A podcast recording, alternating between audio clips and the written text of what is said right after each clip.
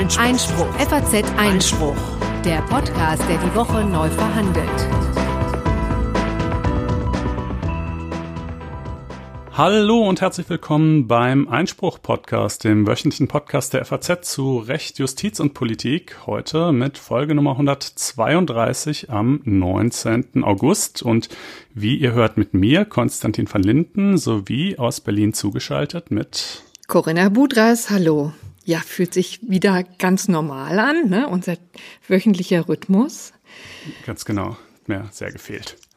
Richtig, und jetzt machen wir einfach gerade weiter mit den Themen, ne? Oder haben wir noch hm. irgendwelche Dinge, die Nö, wir im glaub, Vorfeld wir keine, ankündigen keine wollen? Hausmitteilung. Prima, wir, wir haben ja doch einige Beschlüsse interessanterweise vom Bundesverfassungsgericht und auch etwas vom BGH im Angebot, auch wirklich was ganz Aktuelles. Wir starten aber mit dem Containern. Das ist ja ein beliebter Sport, um etwas gegen Lebensmittelverschwendung zu tun. Das Bundesverfassungsgericht musste sich mit der Frage beschäftigen, ob es denn strafbar sein kann, wenn Leute noch gut erhaltene Lebensmittel aus Abfallcontainern ähm, von Supermärkten fischen ist es leider. So viel kann ich jetzt schon mal verraten und später dann mehr.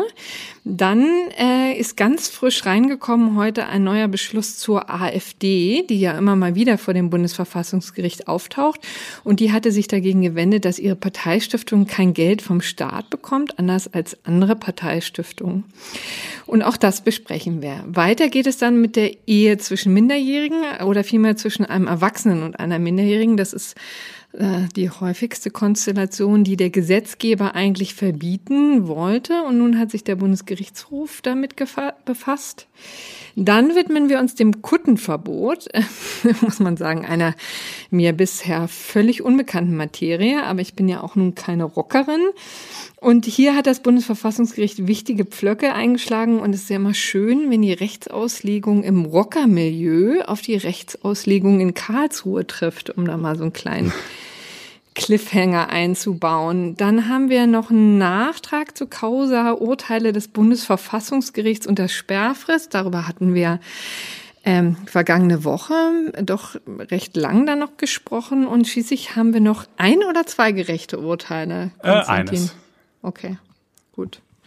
Prima. Also dann ähm, starten wir doch gleich. Ne? Ich hatte das auch hoffentlich in der richtigen Reihenfolge ja, ja, äh, vorgetragen, denn ähm, die stellen wir ja kurz vor Sendungen manchmal noch so um. so wie in diesem Fall. Nee, aber genau, ja. mit dem Containern geht's los. Das Thema hat uns hier ja auch schon verschiedentlich begleitet. Ja, äh, ich habe mich ein bisschen darüber ereifert, dass ich meinte, mein Gott, haben die Staatsanwaltschaften wirklich nichts Wichtigeres zu tun, als Leute zu verfolgen, die äh, Essen in Anführungsstrichen stehlen, das jemand anderes ja schließlich weggeworfen hat. Vielleicht muss man erst überhaupt nochmal erklären, wieso das überhaupt strafbar ist, weil das ist ja vielleicht ein bisschen kontraintuitiv, dass man Müll nicht einfach nehmen darf. Ja, genau. Das ist ähm, eigentlich ein ganz schöner Einstieg. Da sind nämlich gleich mehrere Straftatbestände äh, im Spiel. Nämlich einerseits der Diebstahl, ne? also klassisch Paragraph 242 StGB. Da ist dann immer die Frage, da kommen wir vielleicht später auch noch mal ein bisschen genauer dazu, ob ähm, es hier tatsächlich um Sachen gibt, die überhaupt fremd sind oder sind sie nicht eher herrenlos. Ja, das ist dann immer etwas, was diskutiert wird. Ähm, kommen wir noch später dazu. Dann ähm, geht damit immer einher, also oder oft zumindest so ein, ein Hausfriedensbruch. Und ähm, zwar, weil diese Container ja meistens auf den ähm, ja auf dem Gelände des Supermarktes stehen ne? und natürlich manchmal vielleicht sogar in abgeschlossenen Bereichen. Da muss man womöglich rüberklettern und äh, jedenfalls ist macht der Supermarkt dann häufig deutlich, also hier darf eigentlich niemand rein. Und das ist dann äh, ein Hausfriedensbruch und manchmal ist es eben tatsächlich noch eine Sachbeschädigung, weil die Container auch abgeschlossen sind. Vielleicht kann man mal kurz erklären, warum ähm, Supermärkte ähm, das so machen und warum es überhaupt einen Bedarf daran gibt, ähm, das also zu Containern. Das ist ja irgendwie auch ein neuer Trend. Also so neu ist er ja gar nicht. Aber jedenfalls erfreut er sich dann doch äh, immer stärker äh, Beliebtheit, nämlich weil auch die Lebensmittelverschwendung auf der anderen Seite immer immer doller wird. Ja, ist, man redet von 12 Millionen Tonnen im Jahr verschwendeter Lebensmittel. Man muss ehrlicherweise sagen, das betrifft meistens private Haushalte, aber eben auch Supermärkte schmeißen unfassbar viel Zeug weg. äh, Lebensmittel, die abgelaufen sind, wo das Mindest ähm, ähm, wie sagt man, Mindest ja, Mindesthaltbarkeitsdatum oder Verzehrsdatum, das kommt ein bisschen drauf an, was für Lebensmittel das sind. Genau, also wo das abgelaufen ist, die gelten als äh, unverkäuflich und deswegen werden sie weggeschmissen und natürlich ist auch immer viel Gemüse und Obst mit dabei, ne? Also was ein bisschen angedetscht ist oder eben ähm, auch äh, nicht mehr so toll aussieht, ja. und Gurken, genau, die sind nicht, nicht so hübsch sind. Und ähm, da sagen jedenfalls also die Leute, die Aktivisten, die sich da äh, mit dem Containern hervortun, immer das sind einfach also richtige Perlen mit dabei. Also es ist nicht so, dass es mal eine schräge Karotte ist, sondern die fischen da wohl offensichtlich wirklich gut erhaltene Lebensmittel ähm, heraus und ähm, essen die, ne? Also und oder machen machen da äh, kochen damit oder was auch immer, ne? Also ja. nutzen die jedenfalls einfach, weil es ihnen auf den Sack geht, dass sowas weggeschmissen wird, ja? Kann, es ist ja auch wirklich ein nachvollziehbarer Grund. Und interessanterweise gibt es, glaube ich, auch niemanden, der so ein bisschen nicht auch den äh, die Gedanken dahinter verstehen könnte. Und trotzdem ist dieses Thema wahnsinnig umstritten. Das habe ich gestern schon wieder gemerkt. Ich habe ja für die FAZ einen Kommentar geschrieben. Der ist auf der äh, Internetseite abrufbar. Äh, können wir auch gerne in die Shownote stellen, wo äh, also ich offen gestehen sagen muss, ich, ich bekenne mich zur ähm, Liberalisierung, also zur Legalisierung vor allen Dingen des Containers und der äh, des Containers und der Kollege Reinhard Müller ähm, aus der Politikredaktion hat einen Kommentar verfasst, der das Gegenteil ähm, im Zentrum gestellt hat, nämlich den Eigentumsschutz und gesagt hat, es ist richtig, dass das strafbar bleibt. Also so unterschiedlich. Die Binnenpluralität dieser Zeitung. Ja, richtig. Auch die kann man mal als Werbeblock hier, ähm, hier einbringen. Aber wenn wir schon dabei sind, dann kann ja, ich natürlich auch gleich erwähnen, dass ihr beide Kommentare selbstverständlich mit einem Einspruch-Abo lesen könnt, womit ihr zugleich auch diesen Podcast unterstützt. Und äh, sofern ihr das tun möchtet, dann geht doch mal auf FAZ www.net-einspruch testen, äh, wo ihr Gelegenheit habt, das Ganze erstmal vier Wochen lang kostenlos auszuprobieren und dann äh, natürlich hoffentlich auch in ein Abo überzugehen anschließend. Genau, und jetzt sind wir wieder zurück beim Thema. Herzlichen Dank.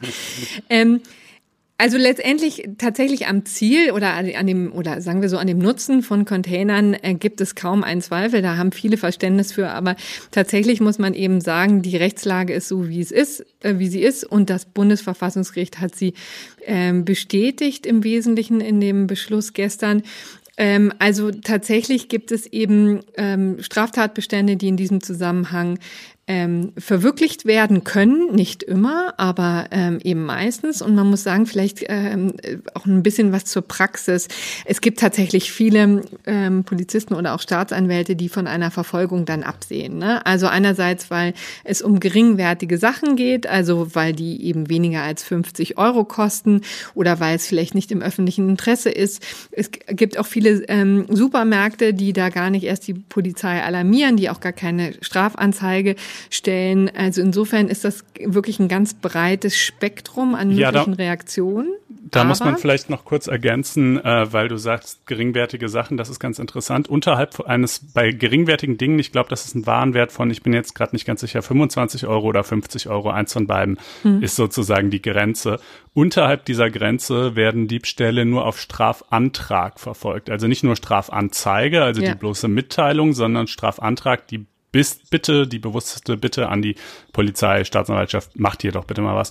Und ähm, jetzt weiß ich nicht genau, wie der Warenwert von diesen gecontainerten Lebensmitteln errechnet wird, aber wenn man die Wertung des Supermarkts zugrunde legt, müsste man ja sagen, der Warenwert ist null, ja, auch wenn die unverkäuflich sind und weggeschmissen werden, sind mhm. sie offenbar nichts mehr wert. Äh, dann könnte man den ja quasi nie erreichen. Ähm, äh, aber man, was, ja, also ich weiß nicht, wie das dann im Einzelfall ist. Ne? Der Großteil der Fälle wird nicht verfolgt, in einem Großteil der Fälle wird auch kein Strafantrag gestellt. Andererseits, wenn das natürlich gerade, wie du schon sagst, vielleicht noch mit einem Hausfriedensbruch oder vielleicht gar mit einer Sachbeschädigung an dem Container einhergeht, dann könnte so ein Supermarktleiter natürlich auch mal anders drauf sein und sagen, doch, ähm, das will ich jetzt eben sehr wohl hm. verfolgt wissen. Richtig, und äh, so ist es eben. Das sind dann die Konstellationen, wo es ums Prinzip geht. Ne? Also ja. ähm, letztendlich geht es beim Containern immer ums Prinzip, kann man sagen. Also es gibt dann eben Leute, die tatsächlich, denen das ähm, so auf den Zeiger geht, ähm, dass sie das eben entweder mit einem Strafantrag ähm, oder ähm, also überhaupt der Staatsanwaltschaft ähm, zur äh, zum ähm, zur Kenntnis bringen oder dann eben Staatsanwälte, die sagen, na also wir steigen hier mal voll ein, ja und so geht's hm. ja nicht. Ja, also da muss tatsächlich einiges hinzukommen. So, und so war es eben auch in dem konkreten Fall. Also da betraf es zwei Frauen, die eben das ähm, gemacht haben, da eingestiegen sind und aus dem ähm, Container Lebensmittel gekauft haben und die, nicht gekauft haben, Entschuldigung, entwendet haben. Und die sind eben bis vom Bundesverfassungs, bis vor das Bundesverfassungsgericht gezogen, übrigens mit Hilfe der Gesellschaft für Freiheitsrechte. Äh, über die haben wir ja auch schon öfter gesprochen. Das ist eben so eine gemeinnützige Gesellschaft, die ähm, ja also so äh, besondere Fälle zum Bundesverfassungsgericht bringt, ähm, strategische Prototypen, Prozessführung. Genau, strategische Genau, die einfach ein, ein für alle Mal etwas klären wollen. Und ähm, so haben sie es zum Beispiel beim BND-Gesetz gemacht, aber eben auch beim Containern. Und ähm, hin und wieder sind sie mal erfolgreich, diesmal waren sie es eben nicht. Also äh, die beiden Frauen ähm, wurden verurteilt, also schon in uns, unterer Instanz eben zu ähm, gemeinnütziger Arbeit von acht Stunden bei einer Tafel, was ja nicht ganz ohne Ironie ist, weil also ich meine, das haben die Damen nun wirklich nicht nötig. Also normalerweise gibt es ja bei gemeinnütziger Arbeit dann immer so einen erzieherischen Aspekt, ja, da will man ja Ne? Aber es ist ja und, trotzdem thematisch passend. Klar, ja, die beiden sind jetzt keine Lebensmittelverschwender, vermutlich. Genau, aber man, aber, richtig. Äh, und man könnte sich aber auch vorstellen, dass sie sowieso regelmäßig bei ja. der Tafel aushelfen. Ne? Also ja. insofern war, tat das jetzt nicht weh und darum geht's jetzt auch nicht, dass das wirklich ähm, eine wahnsinnig schlimme Strafe war. Ähm, und vorbehalten wurden übrigens auch noch ähm, eine Geldstrafe in Höhe von 15 Tagessätzen. Ähm, also jedenfalls wollte man das einfach mal grundsätzlich klären lassen, ob sowas überhaupt so eine Lappalie strafbar sein kann und ob es nicht umgekehrt ähm, ja vielleicht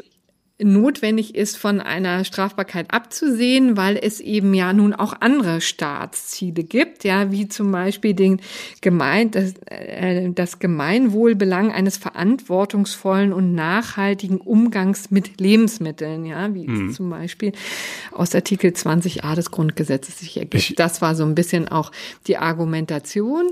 Und ähm, die Damen fühlten sich auch verletzt in ihrem allgemeinen Persönlichkeitsrecht und ihrer allgemeinen Handlungsfreiheit, einfach weil sie da strafrechtlich verfolgt wurden, sich natürlich auch einem Strafverfahren ähm, stellen mussten und zwar für nüscht und wieder nüscht.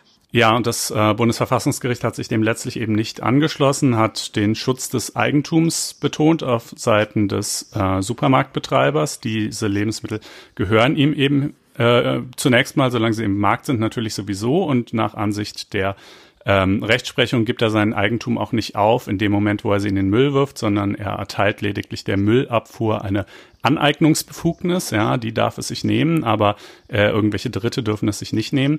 Ähm, und diese, dass das so ist, ähm, das hält das Bundesverfassungsgericht auch jedenfalls für zulässig. Es bemüht da ein Argument ähm, zugunsten des Supermarktbetreibers, das ich immer nicht so verstehe, bis also noch nie verstanden habe, obwohl das hier immer wieder fällt. Und zwar sagt es, ähm, äh, der Supermarktbetreiber könne ähm, das auch deshalb so machen, äh, um etwaige Haftungsrisiken beim Verzehr ja. der teils abgelaufenen und möglicherweise auch verdorbenen Waren auszuschließen, wo ich immer dachte, also es ist doch wohl sonnenklar, dass der Supermarkt natürlich, dass den Supermarkt natürlich keine Haftung dafür treffen wird, wenn irgendwelche Leute was aus dem Container nehmen, dass das auf eigene Gefahr geschieht, das versteht sich auch wohl von selbst. Gut, dann sagt das Bundesverfassungsgericht, na ja, aber selbst das Risiko, auch nur grundlos verklagt zu werden, ist schon irgendwie ähm, schützenswert und deshalb darf der über sein Eigentum eben in dieser Form disponieren. Naja, das finde ich ein bisschen dünn. Also ich finde eigentlich schon, ähm, dass man hätte sagen können, Strafrecht ist Ultima Ratio. Es soll halt nicht hm. jedes Verhalten, was wir auch nur ein klitzekleines bisschen doof finden, gleich strafbar sein. Und mehr als ein klitzekleines bisschen doof kann man das eigentlich nicht finden. Die Haftungsrisiken, wie gesagt, sind für mich kein Argument. Was ich ehrlich gesagt ähm, noch am ehesten als Argument sehe, da hattest du mich gestern gefragt, da fiel es mir leider nicht ein, aber jetzt ist es mir gerade wieder eingefallen, ähm, ist, dass man sagen könnte, äh, die Supermärkte wollen das ja vielleicht deshalb nicht, weil sie einfach wollen, dass die Leute halt bei ihnen einkaufen. Und wenn ja, die ihre ganzen Sachen eben kostenlos hm. aus dem Container kriegen, äh, dann kaufen sie sie halt nicht. Und da ist der Supermarkt so ein bisschen in der Falle, weil er kann die Sachen nicht weiter, er muss sie irgendwann wegschmeißen, er kann sie halt, wenn sie abgelaufen sind, nicht mehr verkaufen, auch wenn sie noch in vielen Fällen natürlich noch gut sind. Ähm, aber er möchte natürlich auch nicht Kunden verlieren, die das sich dann alles umsonst holen. Also das wäre noch das Argument, ehrlich gesagt, was ich am besten verstehen würde. Wobei, ähm, ehrlich gesagt, also gerade die beiden Argumente, die du jetzt genannt hast, ähm, die haben mir gestern fast ein bisschen die Tränen ins, äh, in die Augen äh, äh, gebracht, Getrieben. weil also jetzt nicht nicht wirklich, also ich war jetzt nicht ganz so verzweifelt, aber also Punkt eins, äh, wenn man tatsächlich mit äh, Leuten in Wettbewerb tritt, die der, die was gegen Lebensmittelverschwendung machen wollen und die in, bereit sind, in Container zu steigen, das macht ja nun auch nicht jeder. Ja, also mir ist es noch nie in den Sinn gekommen. Ähm, da muss man sagen, wenn man um solche Kunden kämpft, dann ähm, ist, äh, hat man irgendwie Ich kann mir auch nicht vorstellen, dass das einen nennenswerten Einfluss auf Und die, die Umsätze die zweite, hat. zweite, das Haftungsrisiko. Also ich, ich muss sagen, also so ganz verdorben. Ich meine, das ist natürlich in einem Rechtsstaat immer eigentlich ein legitimes Argument, aber ich finde, so verdorben ist unser Rechtssystem doch nun auch nicht. Und äh, es gibt nicht so viele Beispiele davon, wo wirklich, also aus, also wir sind ja nun hier nicht in Amerika, wo aus, ähm, aus dem Blauen heraus mit irgendwelchen Milliarden, Millionen Klagen gedroht wird, ja. Also ich muss auch sagen, das finde ich, also das für als Argument heranzuziehen dafür, dass ähm, so etwas ähm, so eine Petitesse verfolgt wird und da auch Ressourcen gebunden werden, das fand ich so ganz schwierig. Also dann ist mir ehrlich gesagt die Systematik lieber, ich kann mir übrigens vorstellen, dass eine Änderung jetzt nicht ganz trivial ist, ne? weil es gibt ja keinen Straftatbestand Container, den man einfach nur streichen muss. Ne? Man muss ja tatsächlich am Paragraphen 242 was ändern. Man muss vielleicht einfügen, dass ähm, dass es, wenn es um Lebensmittel geht, da ein Strafausschluss möglich ist oder wie auch immer oder vorgesehen ist oder wie auch immer. Also das ist jetzt ähm, ist natürlich nicht ganz, ganz einfach und könnte vielleicht zu Folgeproblemen äh, führen, aber die man jetzt nicht gesagt im Blick keinen, hat, die man nicht, ja, die man nicht irgendwie stemmen könnte. Also es wäre der Politik natürlich unbenommen, ne? nur weil es nicht verfassungswidrig ist, heißt es natürlich nicht, dass man es nicht trotzdem ändern könnte. Hm. Es gibt aber, glaube ich, keine Pläne, das auch zu tun derzeit, oder? Naja, es gibt halt immer wieder Initiativen. Also die Grünen haben ja im Bundesrat ähm, über Hamburg das gemacht, ähm, letztes Jahr versucht, eine Bundesratsinitiative da zu initiieren. Da sind sie gescheitert dran. Ähm, übrigens auch vor dem Hintergrund, dass viele argumentieren, na, das ist ja so ein geringfügiges Problem, das stellt sich so selten, da müssen wir gar nicht ran. Na gut, ja, das ja, ist natürlich aber, ein sehr hm, pragmatischer naja. Ansatz, aber einer, der einen auch nicht wahnsinnig ähm, äh, beruhigt. Ähm, und letztendlich könnte es sein, Sie versuchen es jetzt sozusagen über die ähm, Richtlinien an Staatsanwälte in Sachen in Bußgeld und in äh, Strafverfahren. Ne? Da gibt es ja ähm, bundeseinheitliche Richtlinien, wie die Staatsanwaltschaft vorgehen soll. Und da überlegt man eben tatsächlich für diesen Fall ähm, auch Regeln einzuführen, sodass Staatsanwälte zumindest ja, formal gehindert sind, da in irgendeiner Art und Weise vorzugehen. Also das ist das etwas rudimentäre. Ich habe mich übrigens gestern noch mit Renate Künast ein bisschen länger äh, unterhalten, die ja nun auch Rechtspolitikerin ist und früher auch Ernährungsministerin und die natürlich darauf hinwies, dass Containern oder die ähm, Legalisierung von Containern nur ein Baustein ist. Ne? Also tatsächlich Klar. ist es ja immer so, immerhin noch so, dass, was ja auch ein bisschen abstrus ist, ne, das Wegschmeißen von Lebensmitteln immer noch günstiger ist als das Verschenken, weil ja dann Umsatzsteuer auch ähm, fällig wird auf die geschenkten Lebensmittel. Auch da ist dann wahrscheinlich schon wieder fragwürdig. Ja, das ist ein Bürokratiemonster, kann man sich da vorstellen. Ne? Wie hoch ist der Wert der Waren? Wie wird dann ähm, ähm, selbst wenn es nur fünf Prozent sind im Moment, ja, äh, auch das mhm. muss ja irgendwie errechnet werden. Also kann ich mir schon vorstellen, dass sich die ähm, Supermärkte da scheuen, da in irgendeiner Art und Weise äh, tätig zu werden, obwohl ja auch viele, muss man ja sagen, also es ist ja auch nicht so, als würde jetzt gar nichts passieren. Ne? Also Supermärkte achten natürlich schon auch darauf, dass Lebensmittel äh, oder die Lebensmittelverschwendung möglichst klein zu halten. halten. Viele geben ja auch von sich aus schon den Tafeln was oder mhm. versuchen durch anderweitige ähm, Maßnahmen das das dann irgendwie einzudämmen. Aber es hilft nicht. Tatsächlich ist es ja so, dass die natürlich auch immer ihre Gemüse und Obst Theken voll haben, ja. Und ja, natürlich bleibt da am Ende was übrig, weil es der Verbraucher ja auch nicht erträgt, wenn keine Avocados da sind. Äh, Besonders bei Avocados ist das ein ja, Problem. Das ist ganz ähm, schwierig.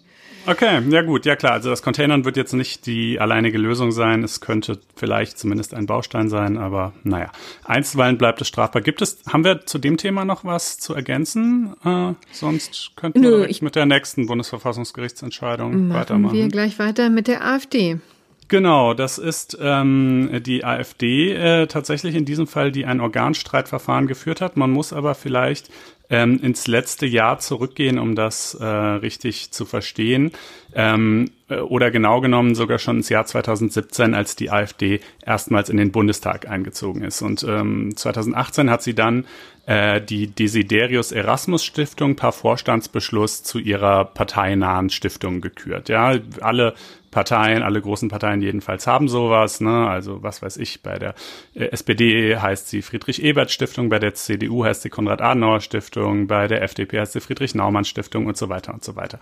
Ähm, und diese Stiftungen, was machen die so? Naja, die sind parteinah, aber eben nicht identisch mit der Partei. Die können jetzt nicht einfach das Geld nach Belieben hin und her schieben, aber die finanzieren zum Beispiel Bildungsarbeit, ähm, Wissenschaftsförderung, die vergeben Stipendien äh, und die züchten natürlich ein Stück weit auch vielleicht Nachwuchspolitiker äh, heran. Und ähm, äh, diese Stiftungen, die erhalten jedenfalls bei den anderen Parteien, auch jährlich Geld aus dem Bundeshaushalt. Und zwar jährlich insgesamt fast 600 Millionen Euro. Ähm, das ist schon ein Wort. Hm? Das ist in der Tat ein Wort. Ähm, wie entscheidet sich jetzt, wie dieses Geld verteilt wird? Ähm, äh, das entscheidet der Bundestag im Rahmen der Haushaltsberatungen. Ja, also da wird eben zunächst mal das natürlich im Haushaltsausschuss vorbereitet. Das Bundesinnenministerium macht da, fertigt da, glaube ich, auch einen Entwurf oder macht einen Vorschlag. Im Haushaltsausschuss wird es dann vorbereitet.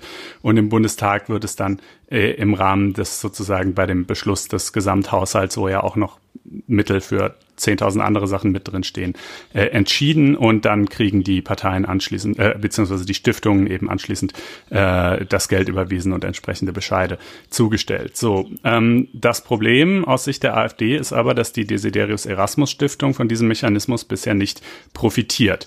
Ähm, warum nicht? Weil ähm, man sich im Bundestag äh, 1998 in einer gemeinsamen Erklärung äh, darauf geeinigt hat, dass äh, es als Mindestvoraussetzung, um sozusagen an diesem Finanzierungssystem beteiligt zu werden, äh, gilt, dass eine Partei wiederholt im Bundestag vertreten ist. Ja? Und also mehr als einmal mit anderen Worten. Und die AfD ist ja zumindest noch äh, zum ersten Mal im Bundestag. Und deshalb ähm, heißt es eben von Seiten des Bundes, ja, die, de, dementsprechend ist dann auch ihre parteinahe Stiftung nicht qualifiziert. Dagegen hat die Desiderius Erasmus Stiftung selbst im Jahr 2019 schon oder wahrscheinlich sogar 2018 schon geklagt und im Mai 2019 hat das Bundesverfassungsgericht damals diese Verfassungsbeschwerde der Desiderius Erasmus Stiftung abgewiesen, hat gesagt, ähm, also teilweise ähm, ist sie einfach unzulässig, ja, also zum Beispiel richtete sie sich gegen das Haushaltsgesetz selbst. Ähm, da sagt das Bundesverfassungsgericht, dadurch seid ihr nicht unmittelbar in euren Rechten betroffen. Das ist sozusagen allgemeines Gesetz, was alle möglichen Dinge regelt, ja. Mhm. Ähm, und dann richtete sie sich auch gegen den Ablehnungsbescheid äh, des äh, Innenministeriums beziehungsweise des Bundesverwaltungsamts, ja. Also die hatten ihr quasi eben Bescheid geschickt des Inhalts, du kriegst nix.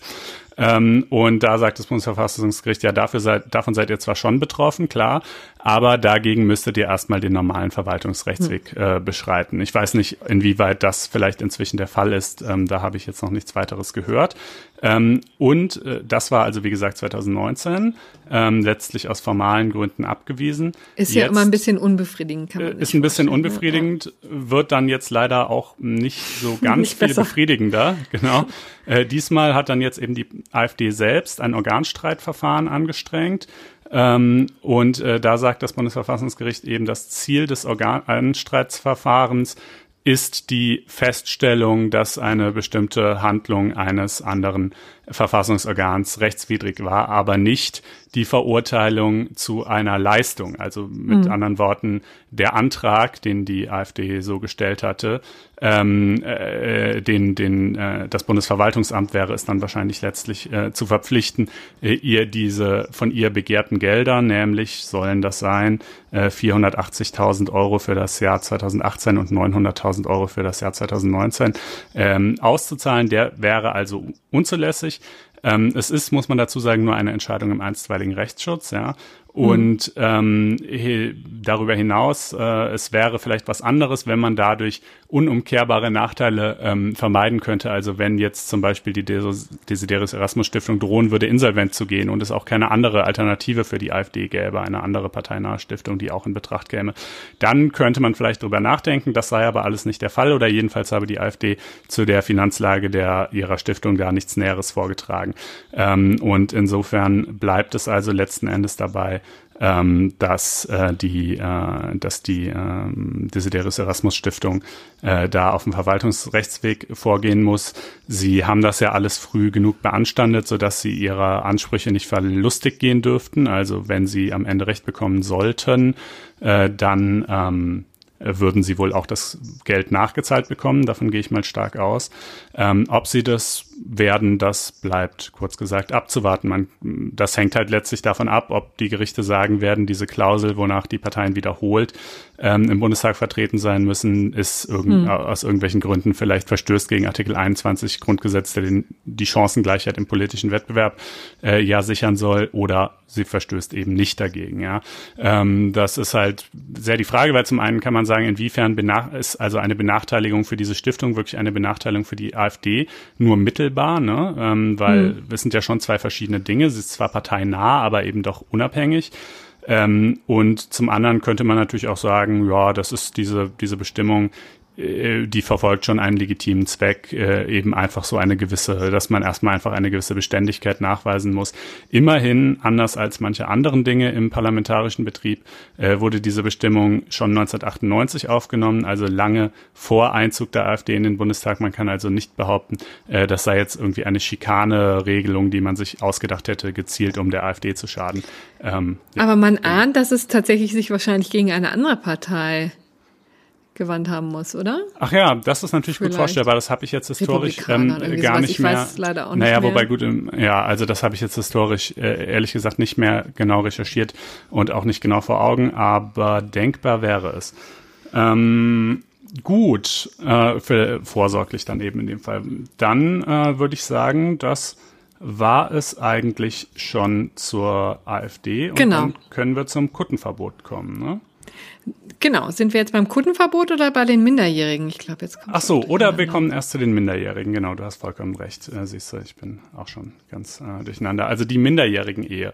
Äh, da hat es ja ähm, im Jahr 2017, wenn ich mich recht entsinne, eine äh, Reform, eine Gesetzesverschärfung gegeben. Die hat im Wesentlichen drei Dinge vorgesehen. Erstens, deutsche Staatsangehörige können in Zukunft nur noch ab Volljährigkeit heiraten. Vorher galt, ähm, es reicht auch, wenn ein einer der beiden Partner volljährig ist und der andere über 16 ist und außerdem die Zustimmung der Eltern hat. Mhm. Das geht nicht mehr. Das war aber natürlich, wenn man ehrlich ist, ähm, nicht das Hauptproblem, was die Politik adressieren wollte, sondern es ging ihr natürlich um die vielen Menschen, die 2015, 2016 zugewandert waren und viele von denen lebten eben in Ehen, die als minderjährigen Ehen geschlossen worden waren. Äh, und das mm, sah man als problematisch an, ist es ja zumindest in Teilen sicherlich auch. Und äh, da kamen dann eben die anderen beiden Regelungen der Reform ins Spiel, ähm, äh, von denen eine besagt, äh, Ehen, die, wo ein Partner unter 16 ist, äh, sind von vornherein nichtig. Die sind, da gibt's einfach gar nichts mhm. weiter. Das muss noch nicht mal irgendwie erst noch aberkannt werden oder so. Die, die gibt's einfach nicht, diese Ehen.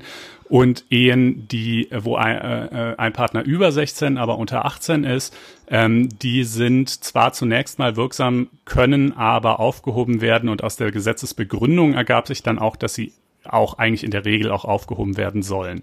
Hm. Ähm, und zu dieser ersten Sache mit der Nichtigkeit bei unter 16-Jährigen, da hat der BGH schon 2018 ein Verfahren dem Bundesverfassungsgericht vorgelegt, weil er meinte, diese haben wir hier im Podcast natürlich auch drüber gesprochen, diese automatische, zwangsläufige Rechtsfolge ohne Ausnahmemöglichkeit, die ist nicht okay, denn es kann eben auch Fälle geben, wo die Frau, was weiß ich, vielleicht 15 war Und äh, aber was ne, inzwischen sind die halt eine Familie, leben zusammen, haben Kinder und es wäre jetzt vielleicht sogar mehr zum Nachteil der Frau, äh, diese Ehe nicht anzuerkennen, denn dann hätte sie zum Beispiel vielleicht auch gar keine Unterhaltsansprüche oder so, mhm. wenn sie äh, nie wirksam äh, geheiratet hätte.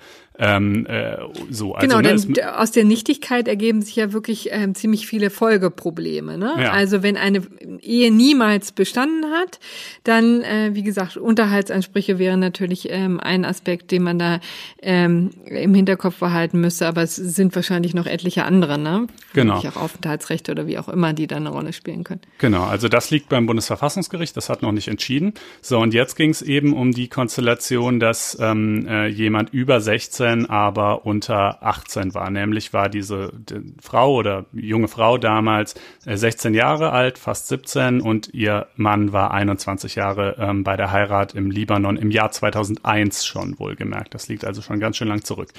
Ähm, und die sind dann auch schon 2002 nach Deutschland gekommen, haben hier vier Kinder bekommen und haben bis 2016 zusammengelebt. Also 15 Jahre nach der Hochzeit zusammengelebt, vier Kinder gekriegt. Ähm, und dann haben sie sich eben getrennt 2016. Die Mutter lebt inzwischen mit einem neuen Partner zusammen und kümmert sich um die Kinder. Nach islamischem Recht sind sie auch geschieden. Und sie teilte dann dem Standesamt 2018 bei einer Befragung mit, dass sie die Ehe nicht fortsetzen will. Und dann hat, so liest es sich zumindest beim Bundesverfassungsgericht, das Standesamt ähm, äh, beim Amtsgericht, äh, also hat ihr nicht etwa gesagt, ja gut, dann lass dich doch scheiden nach deutschem mhm. Recht oder so, sondern hat beim Amtsgericht die Aufhebung der Ehe beantragt, weil es eben gesehen hat, ach Mensch, damals war sie ja noch gar nicht, ähm, äh, war sie ja noch gar nicht volljährig, das ist dann ja jetzt unwirksam, ähm, äh, insofern bedarf es gar keiner Scheidung. Ne? Und äh, da kommt nun der BGH zum Zug und der sagt, nein, im Gesetzeswortlaut steht, kann aufgehoben werden, ähm, aber nicht muss. Äh, es ergibt sich zwar aus der Gesetzesbegründung, dass es eigentlich in aller Regel vom Gesetzgeber schon eine Aufhebung gewollt war, aber das wiederum als automatische Folge halten wir das ja eh für verfassungswidrig, siehe Vorlage aus 2018. Äh, und gerade hier ist es unserer Ansicht nach ein Fall, wo es ähm, äh, äh, eigentlich alles dagegen spricht. Ja, mhm. denn wie gesagt, die haben 15 Jahre zusammengelebt, vier Kinder äh, bekommen. Ähm, äh, es ist jetzt nicht zu erkennen, dass sozusagen die Strukt das strukturelle Ungleichgewicht, ähm, das durch den Altersunterschied verursacht wurde, jetzt fortgewirkt hat all die Jahre, ähm, äh, sondern die haben eine ganz normale Ehe hier gelebt und jetzt wollen sie sich halt scheiden lassen und das können sie natürlich auch tun, genauso wie jeder andere auch, ähm, aber eben äh, dann auf dem regulär dafür vorgesehenen Weg und nicht äh, durch Aberkennung der oder ja genau rückwirkende Aberkennung der Ehe selbst. Ähm, ja, das scheint mir auch ehrlich gesagt ganz plausibel zu sein. Hm. Also das ist im Grunde genommen jetzt so eine Klarstellung des äh, bestehenden Gesetzestextes, also so eine ja äh, so eine äh, ja so eine Handreichung, wie in solchen Fällen künftig äh, umzugehen ist. Ne? Dass es tatsächlich man sich genauer anguckt, wie waren eigentlich die Umstände im Einzelfall. Genau, also der 1314 und dann noch ähm, hm. 1315 BGB sind da die Normen, auf die es ankommt. Wer es nachschauen will, findet es da nochmal genauer. Ähm, aber ja, das ist. Äh, Während was jetzt vom Bundesverfassungsgericht wesentlich grundsätzlicher ist, ne? Denn ja, die da Nichtigkeit, ja da gibt's halt nichts, da kann, da konnte der BGH nichts auslegen, da gab's keine Kannbestimmung, das ist einfach äh, zwingend vom Wortlaut her und der BGH sagt aber, es ist aber nicht in allen Fällen ähm, auch okay, dass das zwingend so sein muss. Ja. Okay, gut. Ähm, dann wär auch, wären wir auch hiermit dann schon am Ende, ne? Was genau, und dann kommen wir zur nächsten Karlsruher Entscheidung, die auch auf eine Gesetzesverschärfung aus 2017 zurückgeht, ist mir aufgefallen. Äh, ja. Verbot. Und wir kommen jetzt ins Rockermilieu, was mich besonders freut, weil es natürlich etwas Farbe zu diesem Podcast hinzufügt. Ist ja immer schön, wenn man sich mal mit Dingen beschäftigen, die einem, die einem nicht so ständig über den Weg läuft. Mhm. Ähm, und hier ging es eben tatsächlich um das Kuttenverbot. Ja, also auch da musste ich mich erstmal schlau machen. Juristisch ausgedrückt geht es natürlich um das Verbot der Verwendung von Kennzeichen verbotener Vereine. Mhm. So, und das, wie gesagt, ähm, wurde im Jahr 2017 verschärft und es geht um Paragraph 9 und Paragraph 20 des Vereinsgesetzes. So. Und ähm, worum ging es dann? Also letztendlich ähm, gibt es ja ähm, natürlich die Vereinigungsfreiheit in Artikel 9 des Grundgesetzes ist ja auch ein wesentlicher Ausfluss des Demokratieprinzips. Also nur in einer ähm, eine Demokratie kann nur dann leben, wenn die Leute oder es möglich ist, Vereine zu bilden, sich zu organisieren, irgendwie mit gemeinsamer Stimme zu sprechen. Und interessanterweise fallen natürlich auch Rockervereinigungen unter, äh, unter diesen grundsätzlichen, äh, grundrechtlichen Schutz. Also vom Prinzip. Ne? So und ähm, dann gibt es natürlich die Möglichkeit, auch das hört man immer wieder, des Bund Bundesinnenministeriums äh, da verschiedene ähm, Verbote auszusprechen gegenüber Vereinen, also den tatsächlich, ähm, äh, die tatsächlich zu verbieten. Und das ist ähm, in einzelnen äh, Fällen hier geschehen. Und zwar geht es um lokale Gruppierungen und Mitglieder der Bandidos, ja, der Hells Angels und des Motorrad Clubs Gremium Deutschland. Also Letzterer war mir jetzt auch nicht so geläufig, aber die ersten beiden kennt man. Ja, das genau. muss man wissen, ne? Die sind eben nicht, man denkt so, es gibt die Hells Angels und die Bandidos. Äh, so ist es ja auch in der öffentlichen Wahrnehmung. Aber vereinsrechtlich organisiert sind die halt in sogenannten Chaptern, also Hells Angels Dortmund, Hells Angels Aachen, Hells Angels, hast du nicht gesehen, ja? und ähm, die Vereinsverbote beziehen sich dann eben auch nur auf einzelne Chapter. Also ja. dann kann man halt in Aachen, nimmt dann die Polizei vielleicht mal bei einer Razzia die hoch und weist denen nach, dass sie in die organisierte Kriminalität verstrickt sind, beispielsweise. Dann wird der Aachener Verein verboten, dann darf man dessen Kennzeichen auch sowieso nicht mehr tragen, also kein Hells Angels Schriftzug mit Aachen drunter.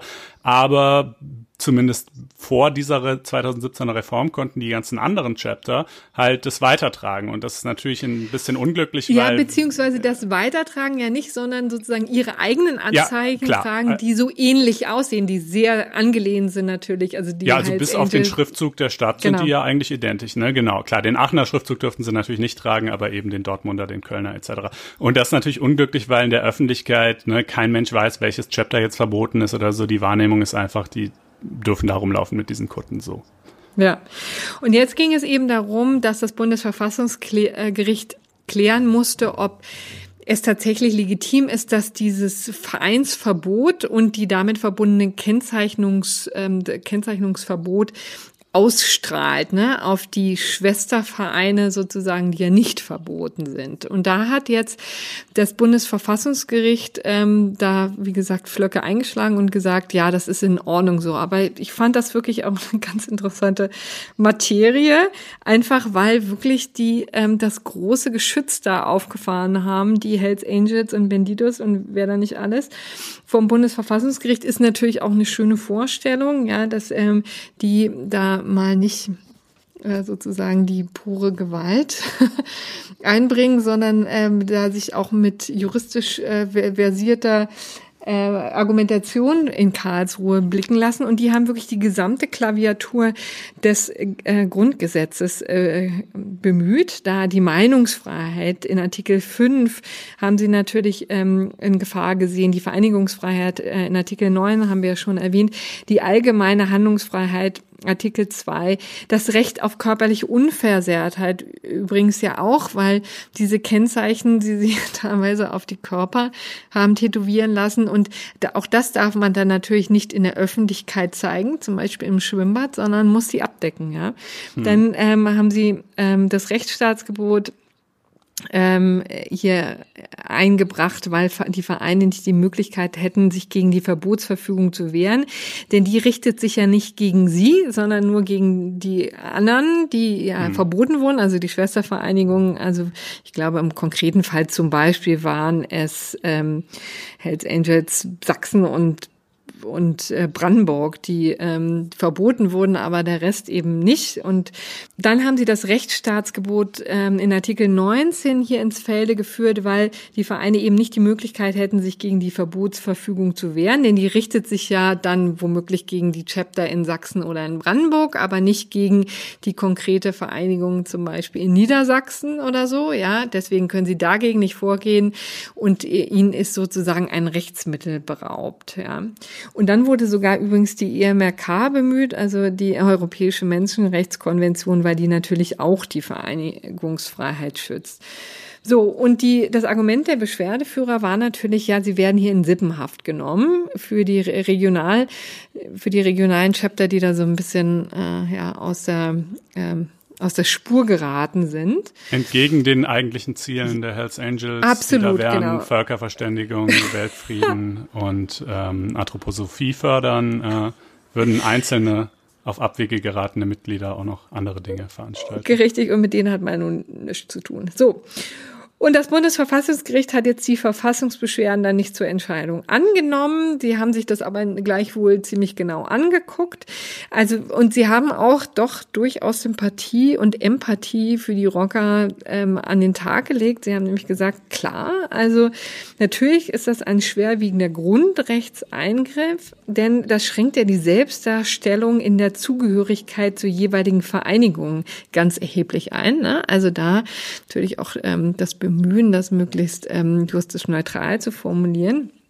Und ähm, auch Sie sehen natürlich, dass jetzt diese, diese Abzeichen auf den Kutten ja schon also seit Jahrzehnten genutzt werden und auch ganz strengen Regeln unterliegen. Ja, das gibt's wahrscheinlich auch so ein Aufnahmeritual oder auch ein ähm, bestimmte Regeln, unter welchen Umständen die überhaupt ähm, gezeigt werden können. Ja, vielleicht nicht sonntags oder nur jeden zweiten Werktag oder was, was auch immer, ja. Also jedenfalls, das haben die schon wahrgenommen, ja, dass es, dass das wichtig ist, gerade diesen Rockerclubs. Aber dann haben sie eben doch eine ganze Latte an Rechtfertigungsgründen angeführt. Also haben erstmal gesagt, das ist ja ein legitimes Ziel, hier das Vereinsverbot aus Artikel 9 Absatz 2 des Grundgesetzes durchzusetzen, ja. Also das würde sonst so ein bisschen leer laufen, wenn sie die eine, das eine regionale Chapter ver verbieten und auch die kennzeichnen, aber Kennzeichen. Aber wenn sozusagen äh, andere Chapter das einfach frei nutzen können und also jedenfalls die ähnlichen Zeichen nutzen können, die zu, zum Wechseln ja mitunter ähnlich sind, ja. Ja, Auch, wie gesagt, das ist eigentlich, glaube ich, wirklich nur der Schriftzug der Stadt, der sich ändert. Und das ist ja gerade das, was die Allgemeinheit nicht interessiert. Ja, also die Botschaft ist ja, hier ist ein Hells Angel und nicht hier ist ein Hells Angel Dortmund. Ja, das ja. Letzteres ist ja relativ uninteressant, aber.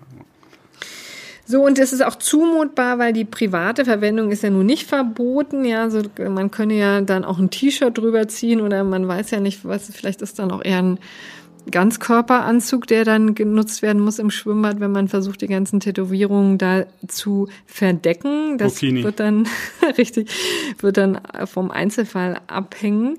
Und außerdem kann man ja auch bei geringer Schuld ähm, von der Bestrafung absehen und so weiter. Und die Gründe des Gesetzgebers sind eben zu wichtig. Ähm, es ist eben wichtig, das Vereinsverbot effektiv durchzusetzen. So hat das Bundesverfassungsgericht hier argumentiert. Die ja. Beschwerdeführer waren natürlich enttäuscht, ja. Also. Und es hat schon auch gesagt, dass man natürlich eine gewisse inhaltliche Nähe auch wenn, ne, auch wenn andere Chapter nicht verboten sind, aber trotzdem eine gewisse inhaltliche Nähe vermuten kann. Und das ja natürlich auch nicht ganz zu Unrecht, ja. Ja, das, das ist wohl tatsächlich so. Naja, also die Schwer Beschwerdeführer waren enttäuscht. Sönke Gerhold, Bremer Rechtsprofessor, fand die ganze Argumentation zu dünn und ähm, hat eben moniert, dass es hier nur um eine denkbare Beeinträchtigung des Sicherheitsgefühls der Öffentlichkeit gehe, ja, und das findet er zweifelhaft, ob das ein den Rang eines geschützten Verfassungsgutes hat. Das war übrigens etwas, was jetzt die LTO, also die Legal Tribune Online zitiert hat. Da habe ich mich ähm, daraus bedient. Und äh, Florian Albrecht, auch ein juristischer Berater, sprach von einem Sonderrecht für Rocker ja, was ja. er moniert hat. Wobei ja, man aber sich ich finde ja dieses ja. Sicherheitsgefühl, ne, also oft finde ich das ja so ein bisschen leeres Argument, aber da muss ich sagen, das ist, glaube ich, ehrlich gesagt gerade schon mal ein Fall, wo tatsächlich das Sicherheitsgefühl beeinträchtigt wird. Also wenn du in einer Kneipe sitzt und da kommen so zehn Typen mit diesen Kutten rein, ähm, ich glaube, dann trinkst du dein Bier schon ein bisschen anders, ja.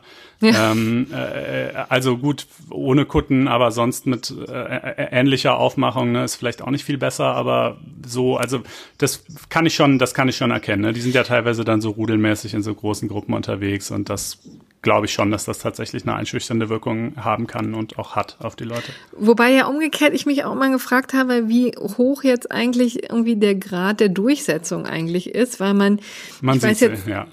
weißt du, ich weiß zum Beispiel jetzt nicht, ob ein Schwimmen, ein Bademeister jetzt damit vertraut ist, dass ähm, das Emblem der der Hells Angels eigentlich verboten gehört und jetzt mhm. auch, aber hier sichtbar ist und auch zu nah an dem Kennzeichen ist, das ähm, verboten ist. Also, naja, also. Wie bei so vielen ähm, Dingen. Richtig, aber immerhin war es ja den Rockern so wichtig, dass sie das bis vors Bundesverfassungsgericht getrieben haben. Nun eben gescheitert sind, auch in einem recht ja, frühen Stadium, in dem Sinne, dass die, äh, die Verfassungsbeschwerde ja gar nicht zur Entscheidung angenommen wurde. Aber wie gesagt, also man kann sich jetzt auch, kann jetzt auch nicht sagen, dass die Karlsruher Richter sich da überhaupt keine Mühe gegeben hätten in der Begründung. Das ist mitunter auch dürftiger, was in solchen Konstellationen dann gesagt wird. Ja, ähm, dann, äh, wenn es das dazu war, haben wir noch einen Nachtrag. Ne? Wir haben noch einen Nachtrag zu vergangener Woche.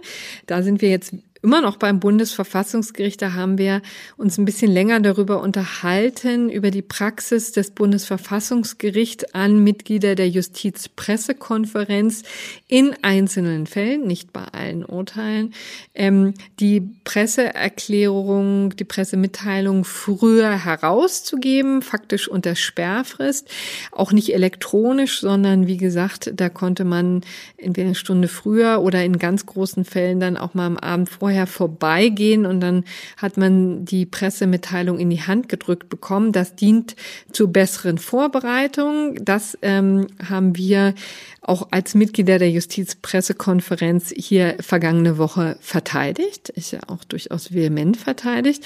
Jetzt hat der Presserat nachgelegt und das Bundesverfassungsgericht gerüffelt und hat deutlich gesagt, also ähm, die kritisieren eben diese Praxis ähm, und fordern nun den Präsidenten, den neuen Präsidenten, Herrn Habert, auf, die Praxis entweder zu beenden oder auszudehnen.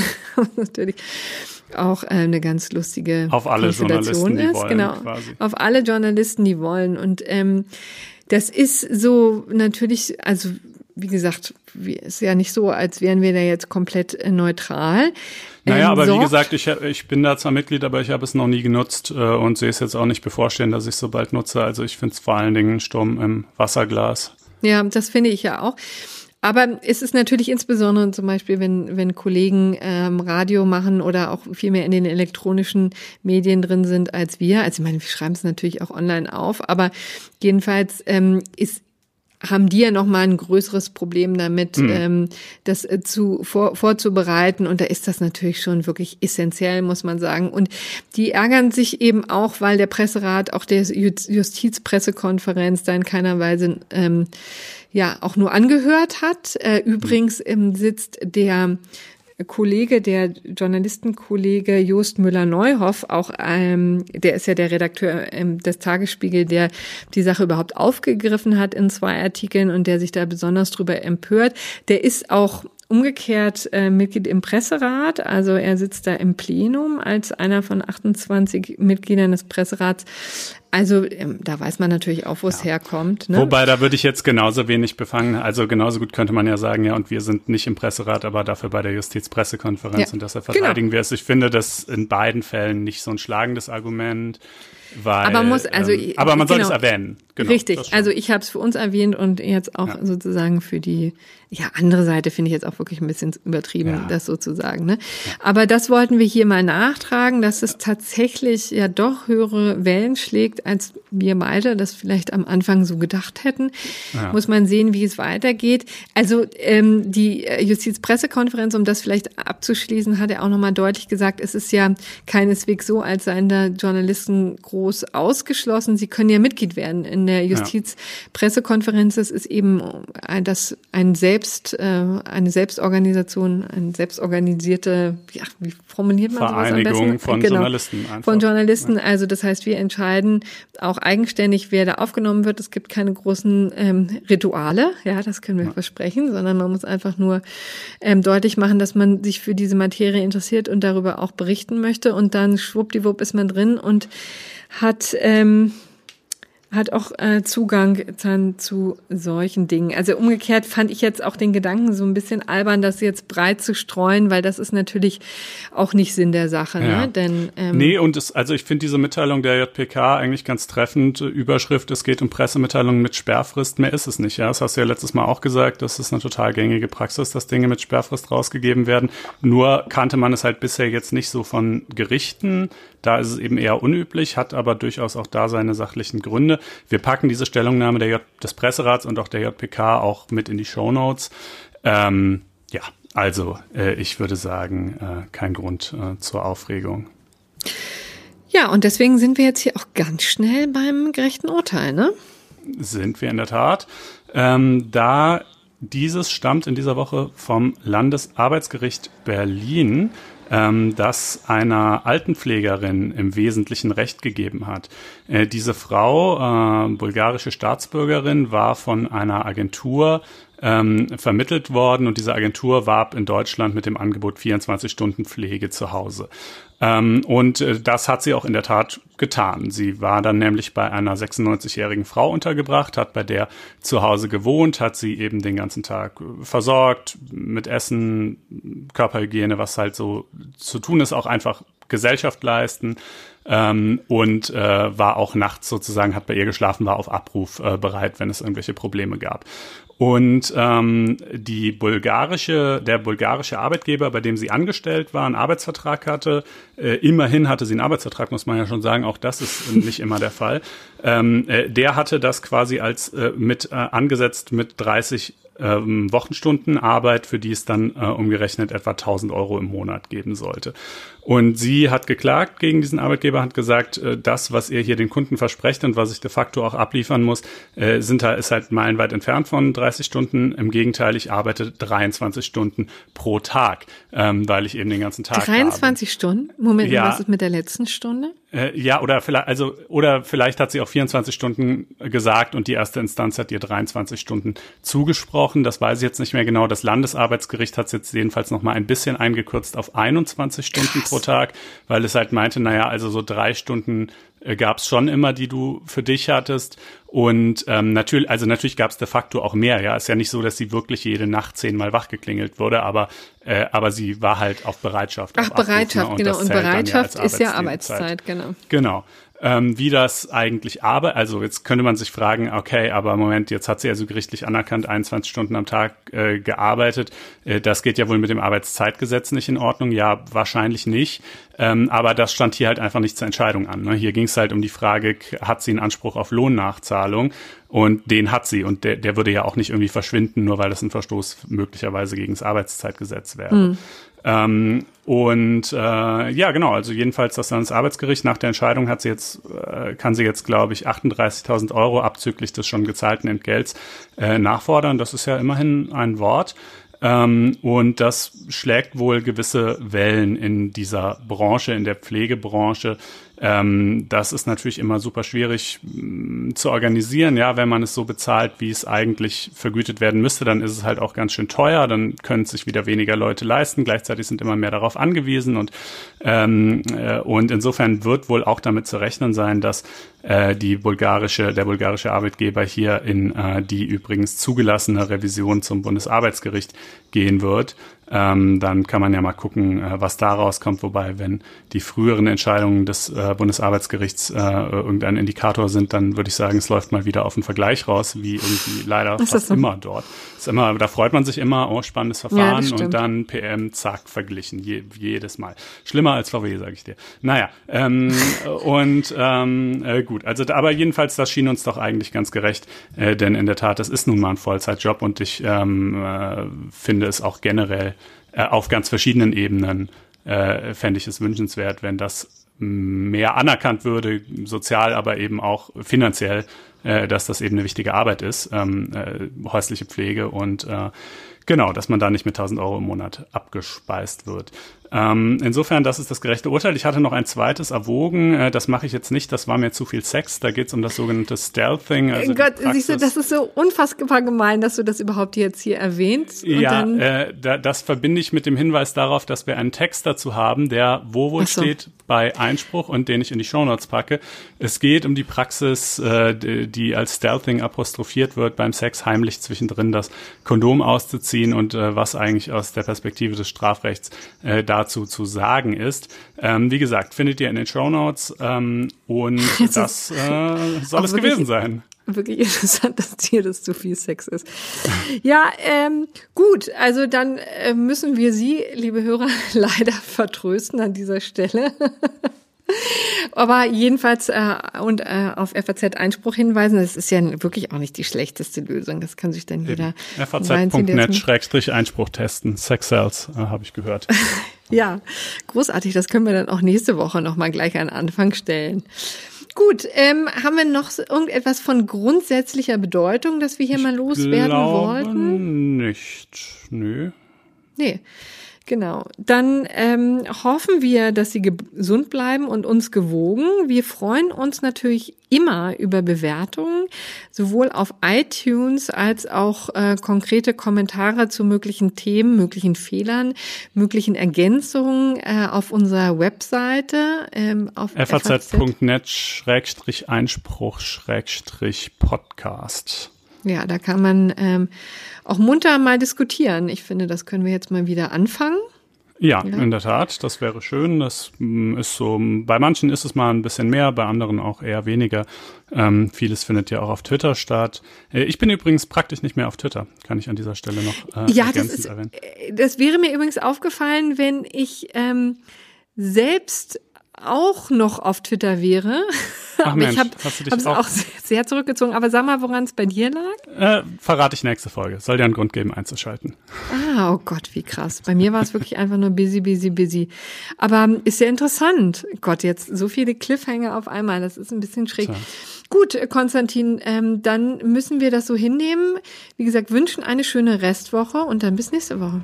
Macht's gut, bis dahin. Ciao, ciao. Tschüss.